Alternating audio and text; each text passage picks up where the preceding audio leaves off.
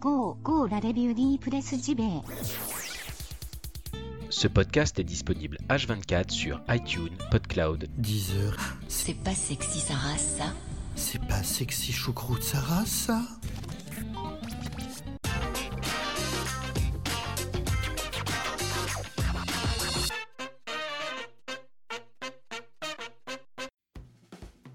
Sommes le lundi 2 juillet 2018 et c'est l'heure de la revue de presse JV, votre podcast quotidien, mais oui, qui vous parle jeux vidéo? Chaque matin. Nous sommes déjà le 2 juillet et la maison reste ouverte tout le mois de juillet, je vous l'ai dit. La semaine dernière, l'émission va se reposer un petit peu pour euh, le mois d'août, hein, bien sûr. Moi je bosserai le mois d'août, hein. de toute façon cette année je n'ai pas de vacances, mais euh, l'émission je la mets en pause quand même le mois d'août pour euh, grappiller quelques heures de sommeil en plus malgré tout.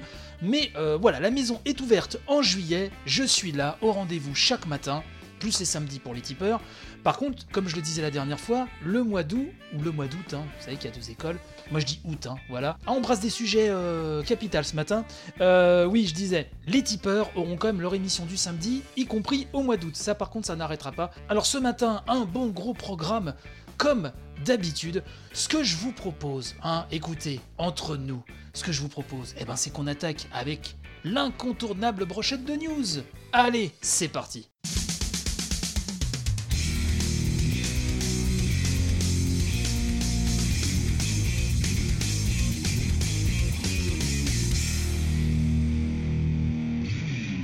Attaquons cette brochette de news avec Romancing Saga 3. Romancing Saga 3, un illustre RPG JRPG de Squaresoft. À l'époque où ce n'était que Square, je me souviens l'avoir acheté à l'époque. Oui, je vous raconte ma vie, l'avoir acheté à l'époque en import sur Super Famicom. Bref, c'est un super RPG. On attendait depuis longtemps une nouvelle version, un remake, notamment sur device mobile et PlayStation Vita, et on devrait avoir justement des news, des euh, nouvelles de ce remake au Tokyo Game Show 2018. Alors c'est Akitoshi Kawazu, hein, le producteur en chef de la série, qui l'a confirmé. Je rappelle que des graphismes et euh, une interface améliorée sont au programme avec la petite traduction euh, qui ira bien j'espère tout du moins en US et comme ça tout le monde pourra profiter de cet excellent RPG. Par contre à hardcore, hein, il va falloir s'accrocher vraiment très fort pour essayer de survivre un minimum. De son côté, Animal Crossing Pocket Camp aurait rapporté la bagatelle de 25 millions de dollars à Nintendo. Oui, 25 millions de dollars, vous l'avez bien entendu. Sorti sur iOS et Android en fin novembre 2017, il a donc méga cartonné, mais Nintendo veut encore aller plus loin dans le mobile. D'ailleurs, vous le savez, c'est l'un des vœux du nouveau président de la firme, un Shuntaro Furukawa, et donc qui compte bien déjà dans un premier temps sur le futur Mario Kart Tour hein, pour augmenter encore les bénéfices mobiles et mettre vraiment le turbo sur ce format. En parlant de Nintendo, en parlant du nouveau président de Nintendo, hein, Shuntaro Furukawa, je rappelle que vous pouvez entendre ça dans les replays qui sont tombés dimanche, mais on en a parlé la semaine dernière, euh, ce dernier s'est exprimé sur une possible petite sœur à la 3DS et, je cite, envisage différentes possibilités. Ce sont ces mots, hein, vraiment, pour lui donner un successeur. Alors on sait que la Switch, d'ailleurs une étude est tombée il n'y a pas longtemps, les joueurs grosso modo euh, utilisent à 50-50 hein, le mode docké, c'est-à-dire le mode à la télé et euh, le mode nomade.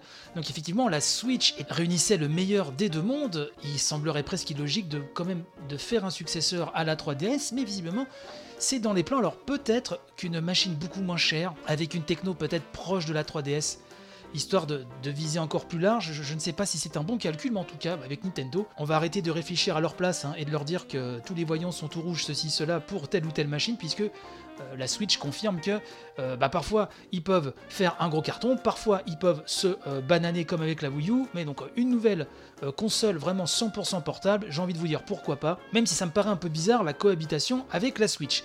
Vous me direz ce que vous en pensez sur les réseaux sociaux, sur le Discord, bref, vous le savez, tout est dans la description de l'épisode, c'est toujours là, c'est pratique, oui, vous savez, on fait les choses bien ici. On va rester euh, chez Nintendo, il y a beaucoup de Nintendo ce matin, mais enfin voilà, il y a beaucoup d'actu, qu'est-ce que vous voulez, c'est comme ça. Par rapport à la Japan Expo, je rappelle la Japan Expo qui se tiendra du 5 au 8 juillet prochain et qui sera euh, l'occasion pour Nintendo de dégainer des bons tournois des familles, des affrontements quotidiens tout d'abord hein, sur une version démo de Super Smash Bros Ultimate, hein, donc le Smash Bros de la Switch, un tant attendu, avec des phases de qualif hein, de 10h à 15h chaque jour, phase finale à partir de 15h30 et les finales quotidiennes à 17h30. Même horaire pour le championnat de Mario Tennis Aces, sauf pour les finales qui là auront lieu à 16h30.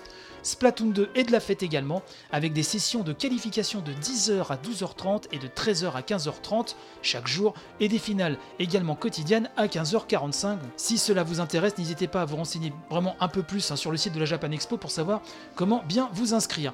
D'ailleurs, en parlant de Japan Expo, je serai moi présent, alors non pas la Japan Expo puisque je n'ai pas le temps malheureusement, mais je serai euh, présent à l'After Japan Expo. Donc c'est un événement qui aura lieu le dimanche 8 juillet à partir de 14h et qui se terminera dans la nuit, hein, vers 2h du matin. Bon, moi, je pense partir vers 21h, hein, parce que j'y serai avec mon épousé et mon petit euh, le lieu, c'est le Namek. Alors, c'est une sorte de restaurant-bar événementiel avec un décor asiatique geek. Enfin, vraiment, je ne connais pas, mais j'ai été voir sur Facebook. Hein, ça a l'air très chouette. Euh, ça, c'est 108 rue Oberkampf, enfin, dans le 11e à Paris, métro Parmentier. Alors, l'entrée, c'est 5 euros, mais effectivement, vous avez accès à plein de choses. Alors, il y a des conférences, il y aura des concerts. Sachez qu'il y aura des dédicaces. Sachez qu'il y a aussi parmi les événements de, cette journée soirée, euh, l'anniversaire des 25 ans du jeu Flashback plein d'invités. Alors, une liste d'invités, mais alors, mes aïeux, tapez After Japan Expo sur Facebook, hein, vous aurez tout le communiqué de presse, etc. Parce que la liste est tellement longue que je pourrais faire une émission dessus. Mais euh, des super invités, Philippe Dessoli, hein, le papa de Mr. Nuts et le musicien du jeu de Mr. Nuts de l'époque euh, et du jeu Flashback sur Amiga, Raphaël Gasca. Ça me fait très plaisir de les revoir d'ailleurs. Plein d'invités vraiment supérieurs à des youtubeurs, il y, a plein de choses. Enfin, vraiment, c'est la toffe. Moi, j'y ferai un petit coucou en toute humilité. Voilà, si vous voulez euh, venir discuter un petit peu moi, bah, ce sera avec grand plaisir. N'hésitez pas. Enfin, euh, terminons cette brochette de news jolie avec la chaîne Showtime, la chaîne américaine Showtime, qui a commandé 10 épisodes pour une première saison d'une série TV basée sur Halo, le jeu Halo. Le président de la chaîne aurait déclaré Halo est notre série la plus ambitieuse jamais réalisée et nous attendons des audiences à la hauteur du nombre de personnes qui ont attendu ce moment depuis plusieurs années. Les scripts de Kyle Killen sont géniaux et provocateurs. Rupert Wyatt est un incroyable réalisateur et créateur d'univers. Moi, vous le savez, Halo, c'est pas du tout ma cam, même si j'avais apprécié le premier jeu. Hein, j'ai fait partie des pigeons qui avaient acheté la Xbox euh, première du nom Day One. Ne riez pas. Euh, en tout cas, euh, voilà, bon, moi je m'en fous complètement, mais il y a sûrement beaucoup de fans d'Halo parmi vous, et je me devais, en tant que capitaine et seul maître à bord hein, de la revue de presse JV, de vous en parler. Par contre, soyez patient, puisque la phase de production est calée pour le début de l'année 2019, donc il va falloir même se montrer très patient. Moi j'ai l'impression que ça arrive super tard, mais il m'a semblé, malgré tout, comprendre qu'aux États-Unis, il y a vraiment une fanbase qui est encore assez solide. Donc pourquoi pas? Qui vivra verra, hein, comme disent nos euh, grands-mères.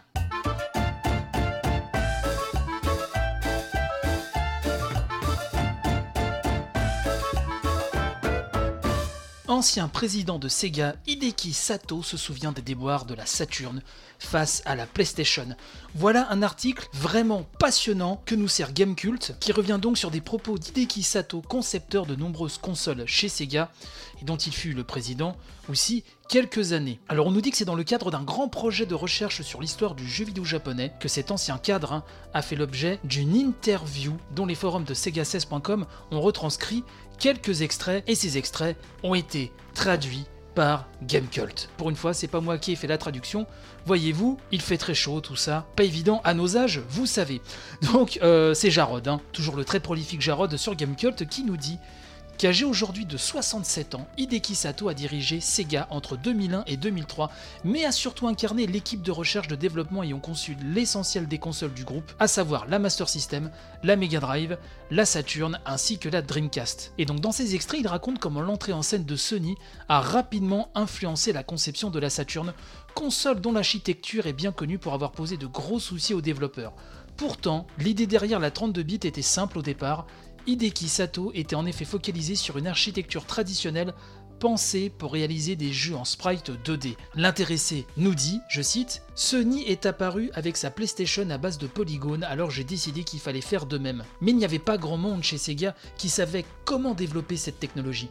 Bien sûr, il y avait Yu Suzuki qui développait des titres comme Virtua Fighter et Virtua Racing dans le département arcade, mais je ne pouvais pas simplement le traîner dans le département console. Alors, ironie du sort, nous dit Jarod, un précieux témoignage de Ryoji Akagawa, ancien producteur de chez Sony Computer, nous apprenait en quoi le succès de Virtua Fighter avait convaincu les pontes de Sony de se lancer dans la fabrication d'une console capable de réaliser des jeux en 3D. Chose que seul Ken Kutaragi, hein, le papa de la PlayStation, croyait judicieux à l'époque au lieu de miser sur la continuité. Monsieur Akagawa révélait Et si la PlayStation utilisait du matériel 2D Cette idée a été sérieusement considérée. C'est seulement lorsque Virtua Fighter est arrivé que la direction à prendre pour la PlayStation est devenue claire. Ce qui est hallucinant, c'est que le visionnaire Yu Suzuki a eu une influence plus qu'énorme sur Sony et sur la conception de la PlayStation. C'est assez incroyable. Donc Gamecult nous dit que c'est en constatant le retard de sa machine sur les capacités annoncées de la PlayStation qu'Hideki Sato continue de transformer l'architecture de la Saturn au point de lui greffer un second processeur Hitachi SH2 procédé alors complètement hors du commun à l'époque. Ces modifications forcées ne seront pas étrangères aux difficultés de développement dont la Sega Saturn a été infligée. Hideki Sato ne mâche pas ses mots sur la façon dont Sega a manqué le coche envers les développeurs pendant cette époque cruciale. Il nous dit, je cite, Nous avons demandé aux studios tiers de faire des jeux sans leur donner de librairie de développement.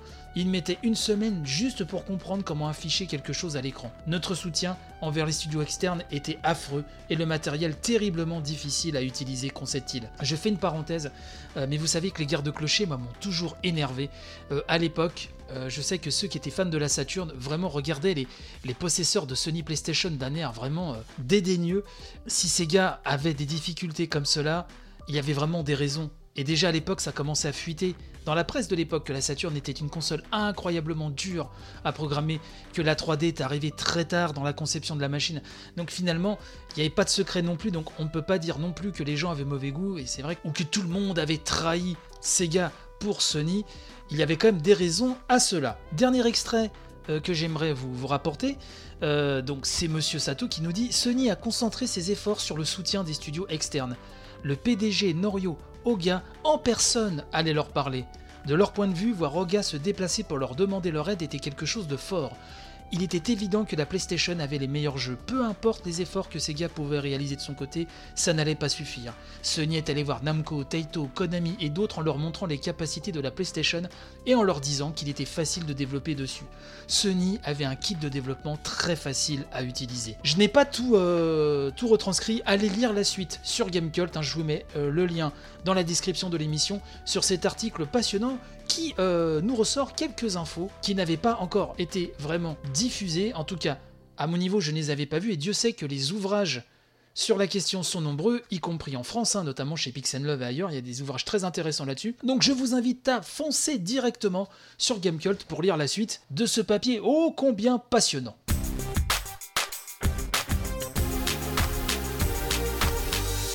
Yoko Taro, ou Taro Yoko, comme on devrait dire plus souvent, euh, le créateur de la saga Nier, hein, qui a récemment explosé en popularité grâce à Nier Automata, nous parle de la façon dont Ikaruga, le shmup mythique hein, du studio Treasure, a influencé ses propres jeux. Alors j'ai trouvé ça euh, grâce à Siliconera qui a lui-même traduit en anglais un papier paru dans le Famitsu, et moi, en bout de chaîne, hein, j'ai envie de vous dire, je vous ai fait une traduction française des propos euh, de Taro Yoko. J'aurais pu garder ça pour la rubrique 100% Japon du mercredi, mais euh, j'avais trop hâte de vous livrer l'info ce matin. Et donc, le Famitsu, donc hein, le célèbre magazine japonais de jeux vidéo de cette semaine, était consacré au shmup, hein, au shoot up, et à Ikaruga en particulier, pour célébrer sa réédition sur PlayStation 4 et Nintendo Switch. D'ailleurs, je vous conseille fortement, c'est un, vraiment un des jeux à faire absolument pour que sa culture de gamer soit complète. Bref, et donc il y avait également un papier sur celui qui s'autoproclame le plus grand fan d'Ikaruga du monde, à savoir Yoko Taro,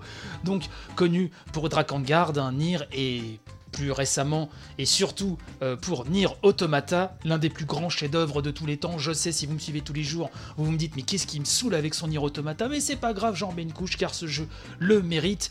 Donc le papa de Nier nous dit euh, comment euh, Ikaruga, et nous le dit avec grande humilité d'ailleurs, ce qui est toujours l'une des marques de fabrique de Yoko Taro, c'est sa folie et sa grande humilité, et donc il nous dit comment euh, Ikaruga a influencé ses jeux, son œuvre. Et il nous dit, je cite, hein, Tout d'abord j'aimerais parler de la façon dont la musique se synchronise avec ce qu'il se passe à l'écran. Luchi-san, hein, le planificateur et directeur hein, d'Ikaruga, était également responsable de la musique. Grâce à cela, la progression scénique correspond également à la musique. C'est l'une des choses qui rend Ikaruga étonnant. La musique, hein, que l'on peut entendre dans le deuxième stage, commence pour accompagner parfaitement hein, la scène d'ouverture.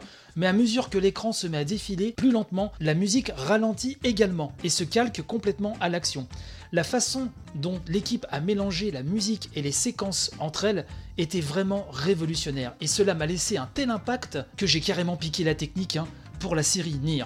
Mais cela ne s'arrête pas à cette simple influence. Dans Drakengard, par exemple, vous avez des missiles magiques et non magiques qui ne pouvaient pas s'abattre les uns les autres. C'est essentiellement ce qu'on peut trouver dans Ikaruga. En outre, hein, les boulettes ennemies dans la série Nier ont également été très influencées par Ikaruga. Et là, Taro Yoko dit aux journalistes s'il te plaît, je le cite, hein, s'il te plaît, écris en gros que j'ai volé ça à Ikaruga. Écris-le en gras. Et plus loin, il dit plus sérieusement, Ikaruga a influencé la façon dont je synchronise les séquences de jeu avec la musique. Et j'ai fait une parenthèse, mais c'est l'une des grandes forces de Nier Automata qui a déjà une bande-son totalement enchanteresse, mais euh, qui se marie vraiment parfaitement, tellement bien avec ce qui se passe à l'écran.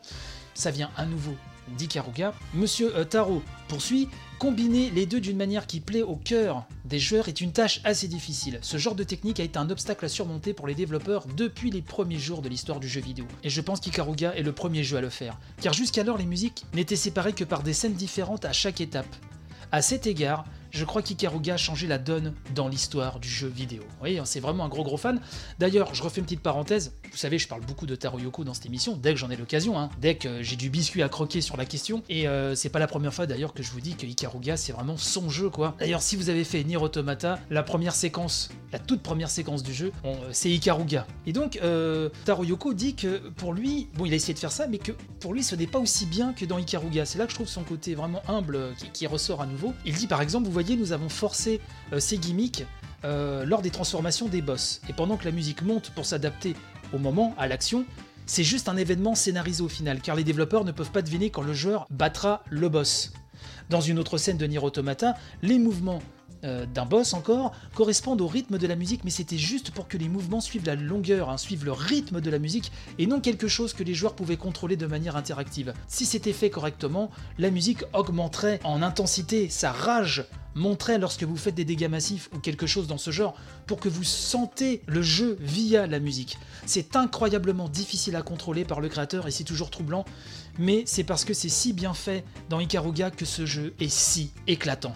Alors à titre personnel, moi je peux vous dire que je trouve que c'est aussi bien fait euh, dans, dans Nier Automata, mais je trouve l'humilité du gars qui est, vraiment extraordinaire puisque depuis Nier Automata, on va pas se le cacher, il a été hyper starisé, hein. il y a beaucoup de gens qui lui voient un culte maintenant. Euh, euh, moi, il fait vraiment partie de mes créateurs de jeux vidéo préférés, et comme beaucoup d'entre vous, j'imagine, j'ai découvert son œuvre après avoir euh, pris vraiment une, voilà, un combo de claques monumental euh, avec Nier Automata. Et je trouve la personne super humble et surtout, surtout qui ne se cache pas de ses influences. C'est pas la première fois qu'il dit j'ai piqué ça à tel jeu, j'ai piqué ça à tel jeu, j'ai piqué ça à tel jeu. Il n'arrête pas. Si vous avez vu, si vous avez fait Nier, le premier Nier hein, que, moi j'ai fait après avoir découvert Automata, c'est bourré d'influences partout ça prend sur Resident Evil ici, ça prend sur Zelda là, enfin, euh, et c'est des hommages qui, ne sont pas cachés, c'est carrément des mondes entiers qui sont architecturés autour d'un hommage. C'est beaucoup plus mature, ça, ça, se fond beaucoup plus dans le game design avec Nier Automata, c'est beaucoup plus homogène, et surtout il y a pas mal d'idées originales aussi par-dessus, euh, mais vraiment, euh, je trouve l'humilité du gars exceptionnelle. En tout cas, voilà ce que j'avais envie de vous dire ce matin. Et alors, je sais pas vous, mais moi, Ikaruga, j'ai vraiment, vraiment, vraiment envie de le refaire. Euh, le temps, l'argent me manque, mais c'est clair qu'un de ces quatre sur Switch, euh, il refera à nouveau partie de ma ludothèque, car c'est l'un des chefs-d'œuvre vraiment de, l'histoire du jeu vidéo.